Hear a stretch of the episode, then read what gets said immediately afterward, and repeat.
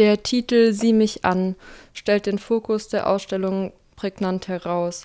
Es geht darum, Rassismus gegen muslimische Menschen sichtbar zu machen. Kannst du was zu den Realitäten sagen, denen du mit der Ausstellung Sichtbarkeit geben wolltest?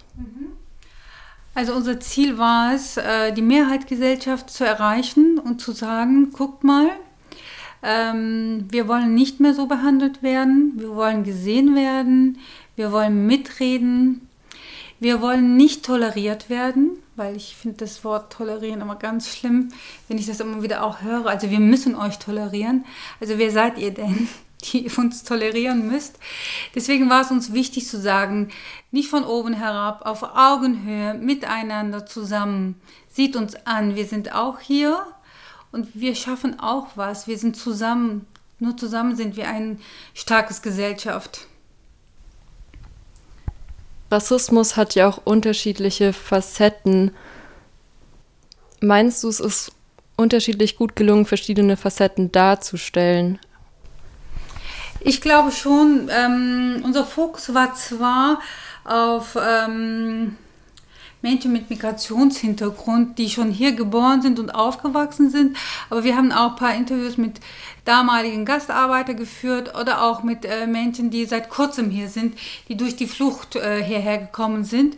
Und ähm, aber unsere Interviews haben immer wieder gezeigt, dass ähm, vor allem Frauen, die Kopftuch tragen oder Männer, die ähm, ganz bestimmten muslimischen Namen haben, die sehr, sehr stark von Rassismus betroffen sind.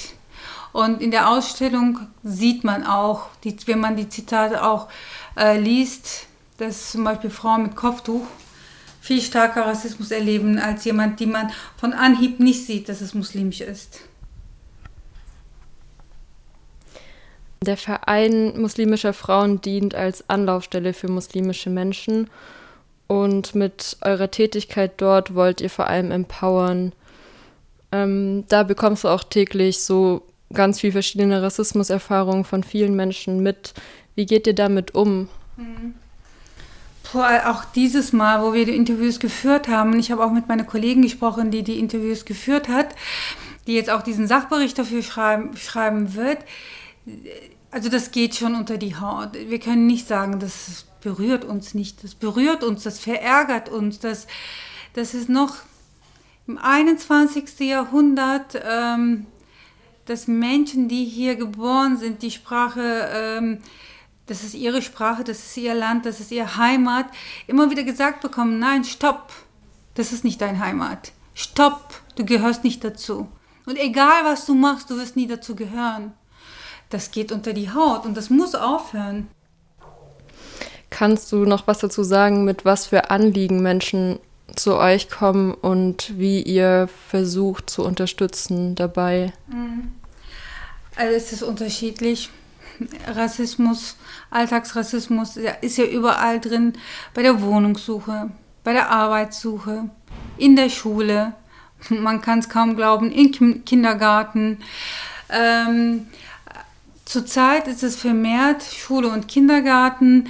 Da versuchen wir wirklich auch mit den Schulen Kontakt aufzunehmen, mit den Schuldirektoren, mit den Sozialarbeitern. Ähm, es ist wirklich Rassismus. Was ist für jeden ist ja auch Rassismus was anders. Und ähm, versuchen aufzuklären, wo es geht, ermutigen, dass sie darüber sprechen, dass sie sich Wege suchen, Lösungen suchen. Und ähm, wir haben auch also in dem Bereich vieles erreicht und sind, glaube ich, auf dem richtigen Weg. Wir haben ja auch mit Freiburg eine sehr tolerante Stadt und auch die Politik steht hinter uns und äh, es gibt Antidiskriminierungsanlaufstellen, Gott sei Dank schon hier in Freiburg, aber es muss noch viel getan werden. Würdest du sagen, dass ihr dann mit der Arbeit trotzdem noch recht alleine dasteht oder ähm, können, haben Menschen noch andere Möglichkeiten, wo sie hingehen können? Nee, wir stehen nicht alleine. Also das gibt, äh, Pro Familie hat ja eine Anlaufstelle und ähm, auch in Caritas und ähm, Diakonie, also überall, wenn man Rassismus erlebt, gibt es Sozialarbeiterinnen, wo man hingehen kann und seine Belangen erzählen kann.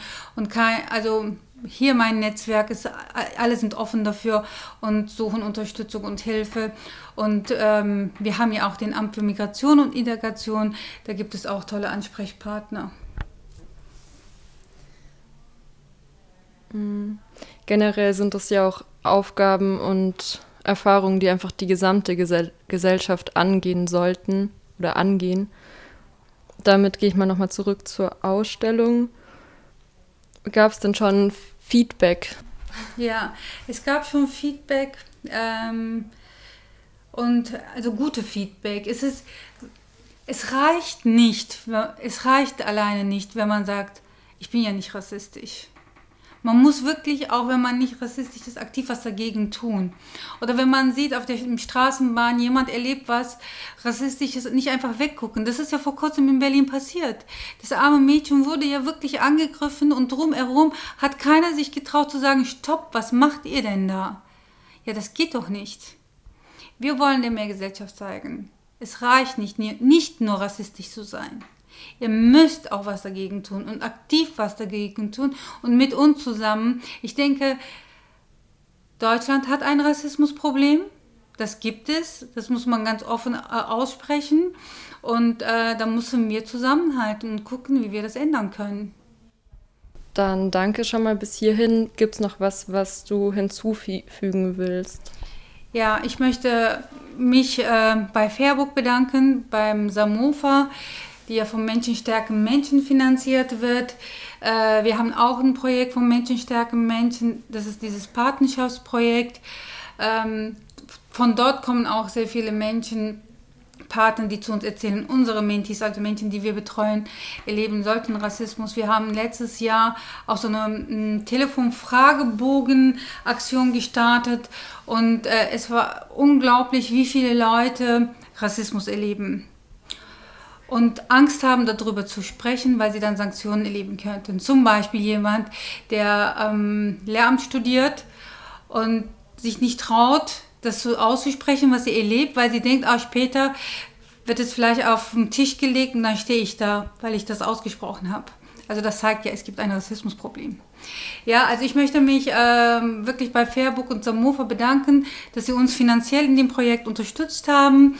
Ich möchte mich auch bei meinen Kollegen Phyllis Bahadur, die die tolle Interviews durchgeführt hat, und bei meinem Kollegen Mohamed Awad und Mohamed El für die tollen Fotos. Die zeigen wirklich auch, sind sehr ausdrucksvoll geworden. Ähm, also da wollte ich unbedingt noch ein Dankeschön loswerden.